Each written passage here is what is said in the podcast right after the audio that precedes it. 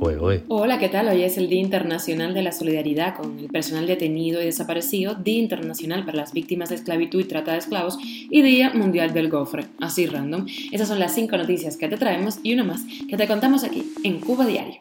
Esto es Cuba a Diario, el podcast de Diario de Cuba con las últimas noticias para los que se van conectando. El MINREX acusa a Estados Unidos de presionar a terceros países para que no den visas de tránsito a cubanos. El boicot contra Meliá y Iberostar por sus negocios en Cuba llega a Madrid. El régimen amenaza con encarcelar a una activista cubana por apoyar a las madres de los presos del 11 de julio. Y el reggaetonero Chocolate ha salido de la cárcel en Miami y promete más música cubana repartera. Y te contamos la última hora de la invasión de Rusia y Ucrania. Las tropas invasoras retroceden y Kiev recupera ciudades y posiciones. Esto es Cuba a Diario, el podcast noticioso de Diario de Cuba. El MINREX acusó sin pruebas a Estados Unidos de presionar a terceros países para que no den visas de tránsitos a cubanos, como hace rutinariamente culpó a las políticas migratorias estadounidenses respecto a Cuba de estimular la migración, especialmente de tipo irregular hacia Estados Unidos. En ese sentido, la Cancillería cubana reconoció el alto flujo migratorio legal e irregular de cubanos por países de la región, particularmente México, Centroamérica y el Caribe.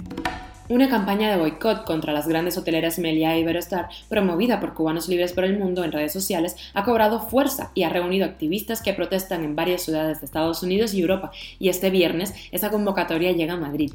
Dicen que Melia oxigena el régimen y esclaviza a miles de cubanos empleados y se burlan del doro de un pueblo. La campaña de boicot obtuvo especialmente fuerza luego de que activistas denunciaran que Iberostar y Melia habrían aportado una cifra millonaria de euros para la construcción del lujoso centro del caso ruso en La Habana, dedicado al difunto dictador. La Habana no ha aclarado de dónde sacó los fondos de una obra inaugurada en medio de la pandemia. Cuba a diario. Y la activista cubana Camila Rodríguez denunció en sus redes sociales que la seguridad del Estado la amenazó con cárcel por la ayuda que brinda a las madres de los niños encarcelados por el 11 de julio.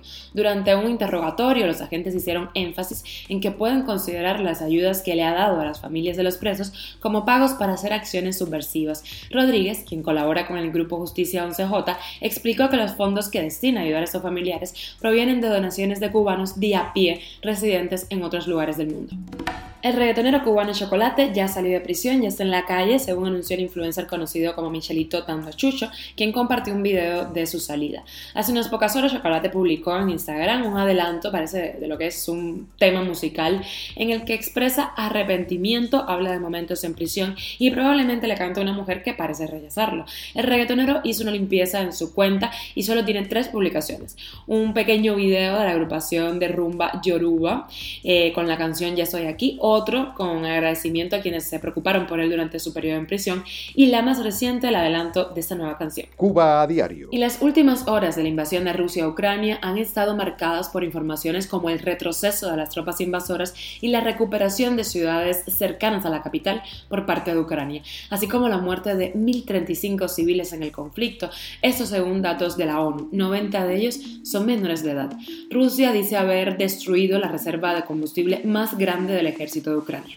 Y tenemos cuerpo de viernes y la extra lo sabe. Daddy Yankee ha presentado Legend Daddy, el último álbum del reggaetonero que tiene 19 canciones, que presenta como su disco despedida. Esto es Cuba a Diario, el podcast noticioso de Diario de Cuba, dirigido por Wendy Lascano y producido por Raiza Fernández. Disfruta de tu fin de, gracias por estar por ahí escuchándonos. Recuerda que estamos contigo de lunes a viernes, 8 de la mañana en Cuba, 1 de la tarde en Madrid, 1 y media de la tarde en Cuba, 6 y media de la tarde en Madrid.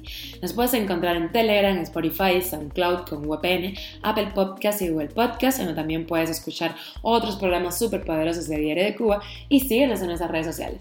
Déjanos por ahí un corazón. Yo soy Wendy Lascano. Gracias por sintonizar.